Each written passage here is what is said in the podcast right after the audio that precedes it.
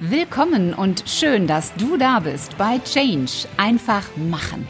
Der Business Podcast zu den Themen Veränderung, Arbeitswelt und Karriere.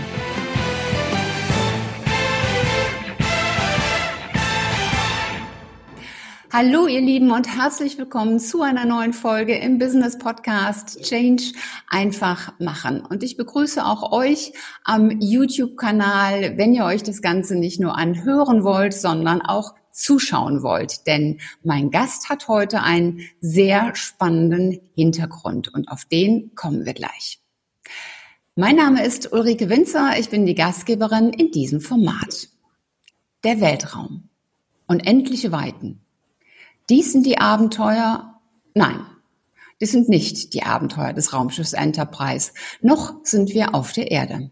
Aber wer weiß, vielleicht, und das hoffen wir alle, wird im nächsten Jahr die erste deutsche Frau ins All fliegen. Zwei Astronautinnen sind derzeit im Training dafür. Insa Thiele Eich und Susanna Randall. Das sind die beiden Frauen, die darauf hoffen, nächstes Jahr ins All zu fliegen. Und eine von beiden habe ich heute hier im Interview. Ich freue mich riesig, dass sie sich die Zeit für dieses Gespräch und für euch nimmt, denn für euch machen wir das Ganze. Ganz herzlich willkommen, Susanna Randall. Hey, hallo. Ja, liebe Susanna, ich habe jetzt nicht viel über dich gesagt. Ähm, ich habe nur gesagt, wie du heißt. Susanna Randall, Dr. Susanna Randall besser gesagt. Wobei Susanna Randall eigentlich ein britischer oder amerikanischer Name ist auf jeden Fall kein eigentlich deutscher Name, aber du wurdest ja in Köln geboren. Erzähl doch mal ein bisschen über dich. Wer bist du und was genau tust du? Ja, genau. Also wie der, der Name schon zeigt, äh, mein Vater ist Engländer, aber ich bin eben in Deutschland aufgewachsen und sehe mich deswegen auch als Deutsche. Also mhm. relativ normal, aber der Name kommt eben aus dem Britischen, aus dem Englischen. Und ähm, ich bin Astrophysikerin, das ist mein Hauptjob, auch heutzutage noch. Und zwar bin ich bei der Europäischen Südsternwarte ESO in Garching in der Nähe von München angestellt und ich arbeite dafür das ALMA-Teleskop. Und ALMA, das sieht man hier in meinem wunderschönen Hintergrund. Ich bin leider aufgrund von Corona nicht wirklich bei ALMA, denn ALMA steht in Chile, da kommt man jetzt gerade nicht hin. Ähm, aber das ist das Teleskop, für das ich arbeite. Und da sieht man schon, das ist ein, ja, kein optisches Teleskop, das sind keine Spiegel, sondern es ist eben ein Millimeter-Teleskop und deswegen eben diese Satellitenschüssel. Und ja, das ist eigentlich mein Hauptjob. Ich schaue damit mit Alma in die Tiefen des Universums. Ich beschäftige mich mit der Evolution von Sternen und ja, war eigentlich immer ganz glücklich mit meinem Job, dass ich eben in die Sterne schauen durfte. Aber ich hatte immer auch diese Ambition oder dieses, ja, diesen Traum eigentlich selber auch mal ins Weltall zu fliegen. Mhm. Und deswegen war es eben eine Riesenchance, als ich rein zufällig eine Annonce gesehen habe. Das war jetzt äh, ich glaube 2016 war das jetzt, das ist schon eine Weile her, ähm, dass eben die erste deutsche Astronautin gesucht wird. Und ich habe mich halt mhm. da beworben und bin dann tatsächlich zusammen mit INSA eben als Trainee aufgenommen worden. Und zusammen trainieren wir jetzt eben dafür, dass eine von uns ähm, die erste deutsche Frau im Weltraum werden kann. Und ähm, das brauchte wirklich eine private Initiative, weil es Deutschland bis jetzt leider noch nicht geschafft hat, eben eine Frau auch in diesen prestigeträchtigen Bereich der Astronauten äh, zu bringen. Wir haben es vorhin gesagt, du bist ja in Deutschland geboren, um genau zu sein, in Köln, in der Stadt, wo ich auch mehr als die Hälfte meines Lebens verbracht habe. Ähm, bist in Bergisch Gladbach dann aufgewachsen, bist dann aber für das Studium nach London gegangen und zur Promotion nach Kanada. Das ist ja schon sehr ungewöhnlich. Wie kam das zustande? Ja, also für mich war das jetzt nicht so ungewöhnlich. Also ich hatte eigentlich zwei Gründe, nach London zu gehen. Der erste war eben, weil ich sofort Astronomie studieren wollte. Mhm. Ähm, also in Deutschland hatte ich nur die Option, dass ich erst Physik studiere im Grundstudium und mich dann erst danach auf Astronomie spezialisieren kann. Aber für mich mhm. war es einfach wahnsinnig wichtig, weil meine Motivation wirklich diese, diese Faszination des Weltraums war, was für mich wahnsinnig wichtig, vom ersten Tag an auch Astronomie zu machen. Und das mhm. war eben in England möglich. Ähm, in London hatten wir sogar eine kleine Sternwarte, wo wir wirklich von der ersten Woche des Studiums an auch dann mit Teleskopen in die Sterne schauen durften. Und das, wow. ja, das hat für mich eigentlich den Ausschlag gegeben. Das andere war eben, dass mein Vater Engländer ist und ich deswegen auch schon bilingual aufgewachsen bin, aber mein Englisch noch verbessern wollte und auch gerne ja, das Land meines Vaters kennenlernen wollte. Mhm. Und Kanada? Ja, Kanada war, das war wirklich Zufall. Also es war einfach so, dass ich meine Masterarbeit dann über eine bestimmte Art von Stern geschrieben habe, über die mhm. pulsierenden blauen Unterzwergsterne. Also mhm. ein, wirklich ein Nischenfach, ähm, an dem nicht viele Menschen arbeiten. Und da war es so, dass ich viele Publikationen gelesen habe von einem Menschen, der hieß Gilles Fontaine. Ich kannte den nicht. Ähm, und als ich dann mit der Masterarbeit so langsam fertig wurde, habe ich mir gedacht, ah, was mache ich denn jetzt mit meinem Leben? Will ich in London bleiben? Möchte ich überhaupt in der Forschung bleiben, in der Astrophysik? Und dann habe ich einfach gedacht, ich schreibe jetzt einfach mal diesen Menschen da an, diesen Typen. Und ähm, der saß eben in Montreal in Kanada. Und ich habe einfach dahin geschrieben, hey, suchen Sie nicht eine Doktorstudentin. Mhm. und ähm, ja, es hat dann ein paar Wochen gedauert und der hat dann auch irgendwie Auskunft über mich eingeholt bei meiner Uni. Aber der hat dann einfach zurückgeschrieben und gesagt, ja, klar, warum nicht, komm. Und so bin ich dann, also eigentlich per Zufall nach Montreal gekommen. Mhm. Ich glaube aber, das ist ja eigentlich das, worum es in, bei vielen Dingen im Leben geht. Also nicht so ganz an Zufall zu glauben, sondern zu sagen, ach komm, ich mache das jetzt einfach mal, ich probiere das mal. Was habe ich denn schon zu verlieren? Und es gibt eben viele Menschen, die sagen dann, äh, ach nein, ich, ich schaffe das sowieso nicht, das geht nicht und ich probiere das eben erst gar nicht. Von daher finde ich das immer so bemerkenswert, wenn Menschen dann darüber erzählen, wie sie zu etwas gekommen sind. Du hast vorhin darüber berichtet, dass du ähm, in Garching beim ESO arbeitest und dort unter anderem für das ALMA-Teleskopprojekt in Chile tätig bist. Und man muss dazu wissen, in, in Chile, da steht dieses ALMA-Teleskop, ähm, das steht in der, Akata, in der Atacama-Wüste und diese Wüste ist die unwirtlichste Wüste auf dieser mhm. Welt. Ähm, so habe ich das gehört. Wir hatten vor kurzem einen Podcast-Gast, die Annemarie Flamersfeld, die ist unter anderem durch diese Wüste 250 Kilometer gelaufen. Oh, wow. Ähm, innerhalb von einer Woche. Und ähm, von daher könnt ihr euch vorstellen, wie, wie unwirtlich es dort eigentlich ist. Jetzt steht dort dieses ganz besondere Teleskop und das ist ja nicht ein Teleskop, was mit irgendwie mit einer Antenne ist, sondern es hat, wenn ich es richtig verstehe, 66 Präzisionsantennen, die dann natürlich auch durch die Höhe eine ganz andere, ja, ganz andere Nähe, eine ganz andere Klarheit ermöglichen zu dem, was man sieht. Was war das beeindruckendste, das du gesehen bzw. erforscht hast? Also ich muss erstmal dazu sagen, dass äh, man an dem Teleskop selber eigentlich noch nichts sieht. Also es war auch für mich ähm, persönlich, als ich das erste Mal an einem professionellen Teleskop war, habe ich auch gedacht, oh, wirklich, das soll es gewesen sein. Also ich war zuerst am, am VLT, das wird auch von der ESO betrieben, ist auch in Chile, ist allerdings ein optisches Teleskop. Mhm. Und da ist es so, dass man ab und zu, wenn man ganz viel Glück hat, wirklich auch Bilder bekommt, die man dann am Bildschirm sieht. Also das heißt, ich schaue da nicht durch das Teleskop, sondern es läuft alles gegen meinen Computer ab. Man sitzt okay. im Kontrollraum und bekommt die Bilder sozusagen dann geliefert. Und bei Alma ist es allerdings so, dass wir noch nicht mal Bilder kriegen. Also wir kriegen wirklich nur die Information, okay, es ist etwas da. Ich sehe sozusagen Photonen ankommen, ähm, mhm. aber das war's. Und weil es eben ein Interferometer ist, also wie, wie du schon gesagt hast, es gibt eben 66 Antennen. Mhm. Und der Grund dafür ist einfach, dass wir diese Antennen zusammenschalten. Also das heißt, mhm. diese 66 Antennen ergeben dann am Ende ein Teleskop, das so groß ist wie die größte Distanz zwischen zwei Antennen. Ähm, und das wird einfach gemacht, damit wir eine höhere Auflösung haben. Das ist wie bei den mhm. Pixeln in der CCD-Kamera oder im Handy. Je mehr Pixel man hat, desto besser, und desto schärfer ist das Bild. Und genauso ist es bei Alma. Je weiter diese Antennen auseinander sind, desto schärfer ist eben das Bild, das wir bekommen. Und mhm. deswegen haben wir diese unterschiedlichen Antennen. Mhm.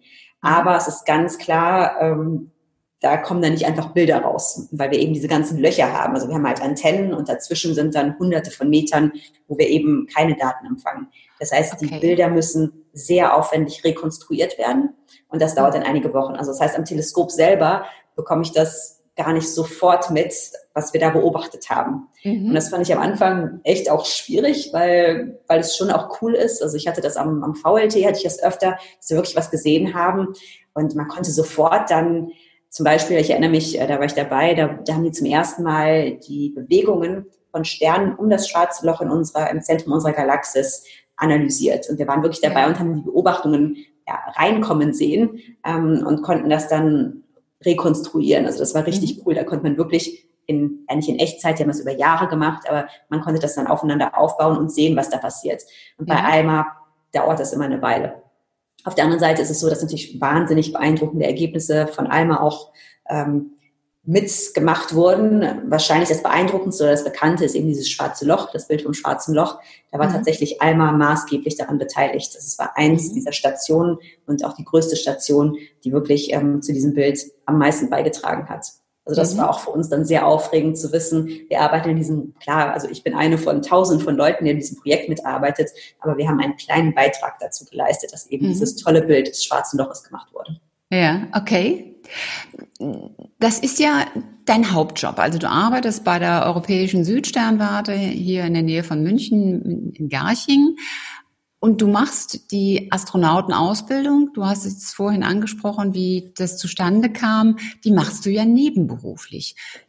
Wie macht man sowas? Weil wenn man von außen drauf schaut, dann stellt man sich schon beides sehr aufwendig und sehr intensiv vor. Wie funktioniert das? Ja, das funktioniert nur mit sehr, sehr, sehr viel Kulanz von der ESO, von meinem. Arbeitgeber eben. Also die fanden, ich habe dann mit denen gesprochen, als ich eben als Trainee aufgenommen wurde. Und die fanden das so toll, dass sie mir gesagt haben, okay, du kannst bis zu 50 Prozent deiner Arbeitszeit, wo ich eigentlich mich um Alma küm kümmern sollte oder um die Sterne, kann ich eben für die Astronautin aufwenden. Und mhm. ohne ohne ja, diesen Deal wäre das auch überhaupt nicht möglich gewesen. Also ich arbeite auch so weit mehr als die 40 Stunden die Woche, aber wenn ich jetzt wirklich 40 Stunden für die ESO hätte noch arbeiten müssen und dann die Astronautin, ähm, das wäre sicher nicht möglich gewesen. Ja, also ja. da braucht es sehr viel Flexibilität. Mhm. Jetzt bist du mit, mit deiner Kollegin zusammen, ihr seid ja aus 400 Bewerbungen ausgewählt worden. Und du hast es gesagt, es, es gab damals so eine Ausschreibung, so einen Aufruf.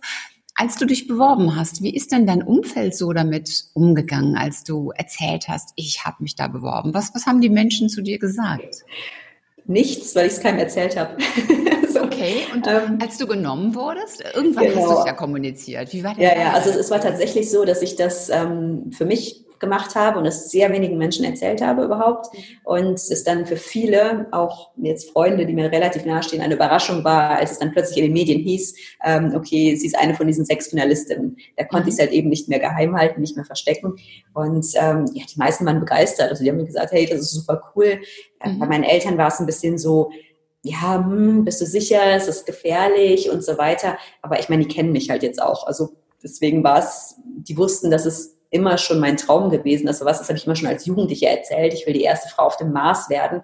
Mhm. Ähm, also die sind es auch gewöhnt, ich fliege Gleitschirm, ich reise durch die Welt. Also deswegen war jetzt keiner wahnsinnig geschockt, dass ich so etwas machen will. Also die meisten fanden es einfach cool, haben gesagt, ja, hey, das passt zu dir, das ist eine super Chance, also super, wir freuen uns. Mhm. Also es gab niemanden, der irgendwie versucht hat, das auszureden im Sinne von, das ist zu gefährlich und wie willst du das denn zeitlich alles machen? So, sowas gab es gar nicht.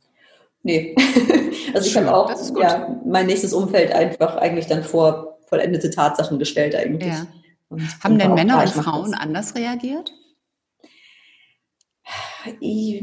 Also in meinem, in meinem Umfeld, in meinem näheren Umfeld nein, mhm. ähm, weil ich mich wahrscheinlich auch mit Leuten umgebe, die sehr eher gleichberechtigt denken oder eben die mich auch kennen und wissen, wenn ich mir was in den Kopf gesetzt habe, dann mache ich das auch. Aber mhm. im weiteren Umfeld, also gerade in den Medien und so, war es schon erstaunlich, was ich als Frau auch für Fragen immer bekommen habe, mhm. ähm, die die Zum Männer Beispiel? eben nicht bekommen haben. Ah, zum Beispiel, also ich war damals wie alt war ich da, 37, 38, jedenfalls irgendwie sowas, mhm. als es bekannt wurde. Und da war halt immer dieses, ah, auf was müssen Sie denn jetzt verzichten? Augenzwinkern, Augenzwinkern. Und ich meinte dann, ja gut, ich kann jetzt nicht mehr so viel Gleitschirm fliegen wie vorher. Also einfach genau das, was die halt eben nicht hören wollten. Aber das mhm. ärgert mich dann wahnsinnig, wenn Frauen eben immer sofort, es werden sehr persönliche Fragen teilweise gestellt, ähm, genau auch wie dieses, ja, was sagt denn Ihr Freund dazu? Also als wenn das irgendwie als wenn ich jemanden um Erlaubnis fragen müsste. Ja. Und ähm, bei Männern wird sowas eben nicht gemacht. Und das merke ich immer wieder in den Medien, wie eben mit ähm, männlichen Astronauten umgegangen wird, wie mit Insa und mir umgegangen wird. Und das finde ich schon ein bisschen ja, anstrengend. Also ich stehe da ein bisschen drüber, aber ich finde es trotzdem anstrengend und auch schade. Ja, ich kann mich auch nicht erinnern, dass, dass Männer gefragt werden, was sagt denn ihre Frau dazu oder ihre genau. Partnerin. Ja, interessant. Wenn, wenn alles klappt, dann wirst du ja die erste deutsche Frau im Weltall sein. Was bedeutet das für dich?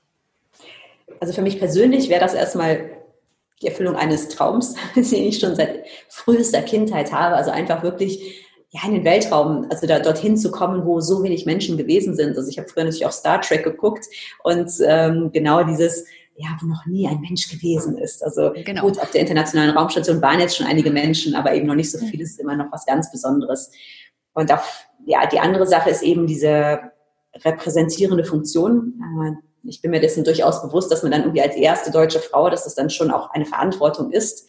Mhm. Ähm, ich finde das super, weil ich denke, wir brauchen Rollenmodelle in Deutschland, gerade in den MINT-Bereichen und gerade in Deutschland, weil wir da wirklich noch sehr hinterherhinken und weil ich mhm. auch ich, also mir macht diese Arbeit auch gerade mit Kindern und Jugendlichen sehr viel Spaß. Also wir haben auch ein Bildungsprogramm bei die Astronautin. Wir sind eben eine Stiftung, die nicht nur das Ziel hat, die erste deutsche Frau in den Weltraum zu schicken, sondern eben auch gerade Mädels für Technik, Wissenschaften zu begeistern. Und ich finde es immer wieder traurig, auch was mir entgegenkommt, wenn ich sage, hey, ich trainiere als Astronautin. Also die meisten Jungs, und natürlich gibt es Ausnahmen, es gibt auch Mädels, ich finde das total toll, aber es ist halt eben oft so, dass die Jungs sagen, ah, oh, cool, will ich auch, ach und super. Mm.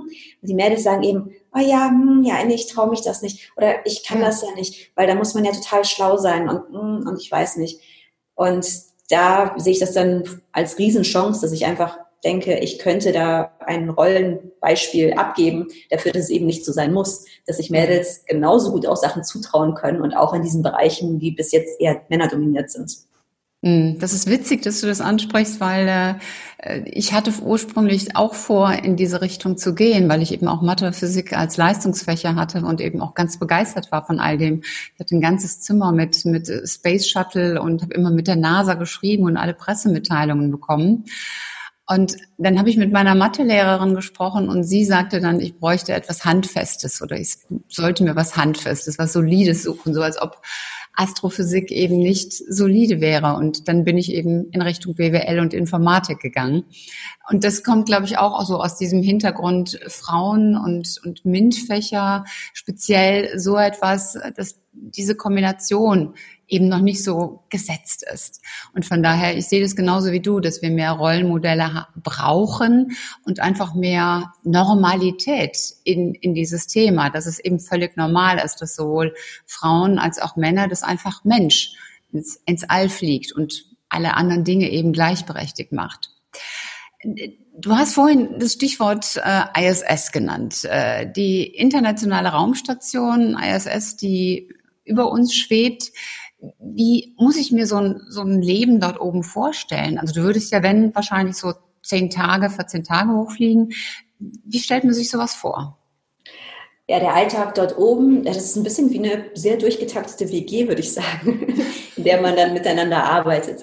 Ähm, also es ist so, man hat sehr, sehr wenig Zeit, um sich zu langweilen oder auch um auf die Erde hinabzuschauen und einfach zu entspannen. Da ist wirklich alles extrem durchgetaktet. Also die mhm. Astronauten, die machen wirklich ja, zwei Stunden am Tag Sport. Das ist ganz wichtig, um eben die Knochen und Muskeln zu erhalten in der Schwerelosigkeit. Dann werden ja acht bis zehn Stunden für Experimente und Outreach-Sachen angesetzt. Also es werden mhm. unterschiedlichste wissenschaftliche Experimente gemacht. Dann gibt's immer wieder auch Schalten zu Schulen zum Beispiel. Also Alexander Gerst zum Beispiel hat das ja auch gemacht. Und dann gibt's aber auch eine Schlafenszeit. Also mhm. es ist es ist alles sehr organisiert da oben. Ähm, man hat wenig Freizeit, ist aber gut eingeplant und ja, ich denke, die Arbeit ist extrem vielseitig. Das ist wirklich auch das Tolle. Wir möchten ja auch Experimente machen auf der Raumstation und ähm, das ist wirklich das Aufregende auch, weil jetzt als Astrophysikerin bin ich in meinem kleinen Bereich irgendwo auch ein bisschen gefangen. Also es ist alles sehr spezialisiert, was wir als Wissenschaftler machen. Aber auf der Raumstation als Astronautin bin ich sozusagen das Interface, also zwischen den wirklichen Wissenschaftlern, die dann ähm, total spezialisiert sind und eben diesen Experimenten. Und ich kann mhm. dann in unterschiedlichste Bereiche auch reinschnuppern und die Experimente eben ausführen. Und ja, ja das ist auch eine Sache, worauf ich mich sehr, sehr freue. Ja, das glaube ich. Du hast eben schlafen gesagt. Äh, wie muss ich mir das denn, denn vorstellen? Wie schläft man auf der ISS, ohne dann im Schlaf durch die Kabine zu schweben? Wird man dann festgeschnallt oder? Ja, genau. Also man hat also festgeschnallt nicht, aber man hat so Schlafsäcke. Ja. Also man, man steigt dann in den Schlafsack und der Schlafsack ist dann natürlich befestigt. Also dass man ah, da nicht okay. irgendwo gegen irgendwelche Computerbildschirme knallt und sich womöglich verletzt. Ja. Nee, also dass man da, man ist da dann schon gut ja, ja, festgemacht. Sehr gut.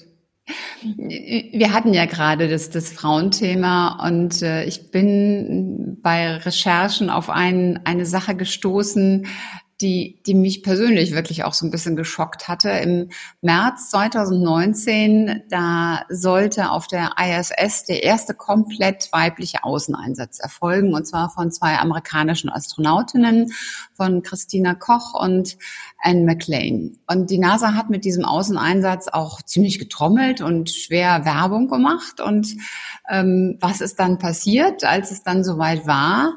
Musste festgestellt werden, dass es nur ein Raumanzug in Größe M auf der ISS gab, weil Größe S hatte man aus Kostengründen vor vielen Jahren sowieso schon abgeschafft und M war einfach das kleinste. Also man hatte da überhaupt nicht drüber nachgedacht, dass da vielleicht zwei Anzüge oder vielleicht sogar auch einer in S erforderlich wäre.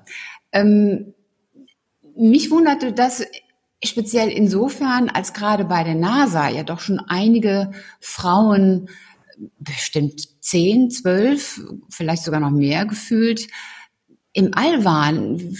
Wie erklärst du dir das? Also ich, ich kann es mir eigentlich auch nicht erklären. Ich, also ich denke, es war einfach schlechte Planung. Also die ja. wollten ganz sicher eben diesen Einsatz äh, ja auch hypen und äh, gute Publicity bekommen für sich. Und ähm, das war dann einfach schlecht geplant und das, das kann ich mir eigentlich nicht erklären, weil die Astronauten trainieren ja auch im, im Becken. Die haben ja dann auch schon bereits angepasste Raumanzüge und mhm.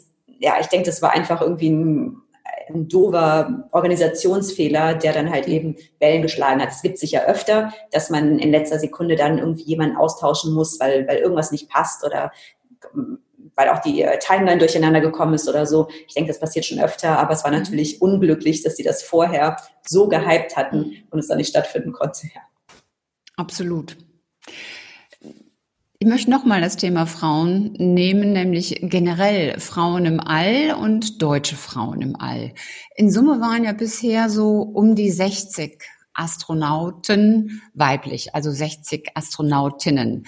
Da gab's Russinnen, die waren schon in den 60er und 80er Jahren im All. Die erste Amerikanerin war Sally Ride 1983. Die ist ja nachher dann mit der Challenger ähm, verunglückt, wenn ich es richtig in Erinnerung mhm. habe. Ähm, mittlerweile sind nee, nee, auch die Japan. Ist, die ist an Krebs gestorben 2012. Ah, okay. Ich dachte, die war. Äh, nee, nee, die war, die war in der Untersuchungskommission von sowohl dem Challenger als auch dem Columbia-Unglück. Ah. Genau. Okay. Ähm, mhm. Die ist mit der Challenger geflogen, aber eben mhm. nicht auf dem Unglücksflug. Ja, okay. Ja. Ähm, aber Sally Wright, sie war die erste Amerikanerin, dann waren mittlerweile auch Japan, Frankreich, Südkorea, der Iran, Italien, Schweden, die waren alle schon im All aber Deutschland noch nicht. In Deutschland waren bisher zehn oder elf Männer oben, aber noch keine Frau. Wie kommt das, dass, wenn ich jetzt mal auf Schweden oder Iran oder Italien gucke, wie kommt das, dass ausgerechnet Deutschland, ein, eine solche Wirtschaftsnation, da so hinten dran ist? Also es gibt keine Entschuldigung dafür, finde ich. Das ist eben auch der Grund, warum wir die Astronautin gegründet haben. Also es ist wirklich, es ist noch extremer. Wenn man sich wirklich mal die Zahlen anschaut, dann haben, also Deutschland ist ein, eine der größeren Raumfahrtnationen. Also ganz klar vorne sind USA und Russland. Ähm, mhm. dann kommt Japan und dann kommt aber auch schon Deutschland. Also wenn man jetzt sich mhm. einfach die Raumfahrtnationen anschaut, die auch viele Menschen schon in der Welt haben, ist Deutschland vorne mit dabei. Und mhm. ähm, wir haben tatsächlich elf Männer in den Weltraum geschickt. Der zwölfte hat jetzt übrigens gerade seinen Flug bekommen für nächstes Jahr. Okay. Ähm, ja, das wurde auch ein bisschen geheim gehalten, weil ich denke, da jetzt auch ein bisschen Druck auf der Regierung liegt, lastet. Ähm, aber der, es werden zwölf deutsche Männer im All gewesen sein und eben noch keine Frau. Und es mhm. ist wirklich Wahnsinn. Und es, also ich finde es traurig, es macht mich wütend. Ähm, ich verstehe auch nicht, warum gerade die Bundesregierung, die sich ja zum Ziel eigentlich auch gesetzt hat, ähm, auf die Beseitigung bestehender Nachteile, was Geschlechtergerechtigkeit angeht, hinzuwirken und so, dass da nicht mehr gemacht wird. Und auch, ja. dass wir seit nunmehr ja, drei Jahren wirklich um Unterstützung betteln und kämpfen und ähm, sehr, sehr wenig dabei rumkommt. Also ich kann es nicht nachvollziehen. Ähm, wenn man sich die Statistik anschaut, ist wirklich das einzige andere Land, das ähm, bis jetzt mehrere Astronauten gestellt hat und noch keine einzige Frau, ähm, mhm. hatte drei Astronauten, drei männliche und keine Frau. Und dieses Land ist Kasachstan. Ach. Und Deutschland hatte eben, wird bald zwölf Männer im Weltraum gehabt haben und keine einzige ja. Frau. Und das ist Deutschland. Und ein Land, das sich sagt, hey, bei uns können Frauen alles erreichen. Wir haben eine Frau als Bundeskanzlerin. Wir sind gleichberechtigt.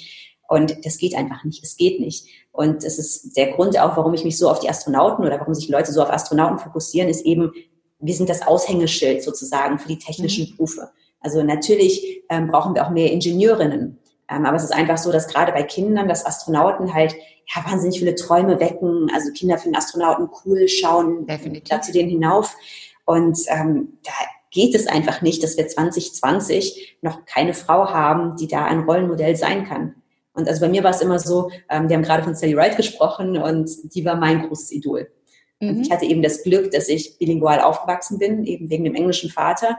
Und das heißt, ich habe auch schon als Kind viel ähm, ja, amerikanische oder englische Literatur konsumiert. Und da habe ich dann eben Sally Wright entdeckt. Und für mhm. mich war das, als ich diese Frau mit den tollen Locken, die so sympathisch wirkte, als ich die entdeckt habe, war das für mich der Moment, wo bei mir auch der Traum wirklich geboren ist, Astronautin mhm. zu werden. Weil bis dahin war das für mich eher was Abstraktes. Ja, so Astronauten, ja, hm, hat mit mir nichts zu tun. Und als mhm. ich die gesehen habe, habe ich gedacht, ach, die ist nett und so kann ich auch sein und so will ich auch sein und ich werde jetzt auch Astronautin. Und das ich haben glaube, wir eben bis heute in Deutschland nicht. Ja.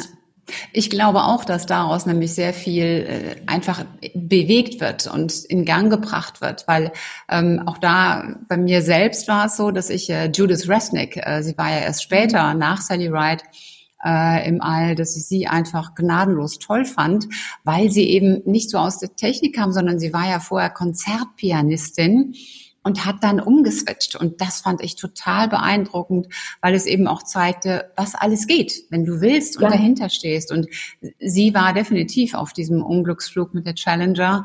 Und ich glaube, das war ihr zweiter Raumflug. Und sie war diejenige, die für mich so ein bisschen so dieses Aushängeschild war, die diese Vorbildfunktion und deswegen, ich stimme dir da voll zu. Ähm, ein Mensch, der oder eine Frau, die dann ins All fliegt, würde sicherlich auch in Deutschland sehr viel bewegen können. Bis hierhin der erste Teil des Interviews mit Dr. Susanna Randall. Du willst wissen, wie es weitergeht?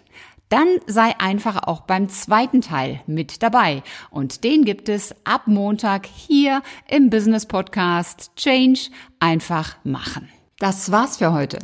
Ich hoffe, dass dir die Folge gefallen hat und dass du richtig tolle Impulse für dich mitnehmen konntest. Am besten sind immer drei ganz konkrete Dinge, die du sofort umsetzt und die dich weiterbringen. Und wenn du drei Menschen kennst, die von diesen Impulsen ebenfalls profitieren, dann teil doch einfach die Folge mit ihnen. Hat dir diese Episode gefallen? Hinterlass mir gerne eine 5-Sterne-Bewertung und eine Rezension bei iTunes. Und am besten abonniere auch gleich den Kanal, damit du keine Folge mehr versäumst. Wenn du Fragen hast oder Ideen, Anregungen, Verbesserungsvorschläge oder Themenwünsche, dann schick mir gerne eine Nachricht. Alle Kontaktdaten zu mir findest du in den Show Notes. Und ich hoffe natürlich, dass du auch beim nächsten Mal wieder mit dabei bist. Bis dahin, sei großartig, mach einfach Change. Deine Ulrike Winzer.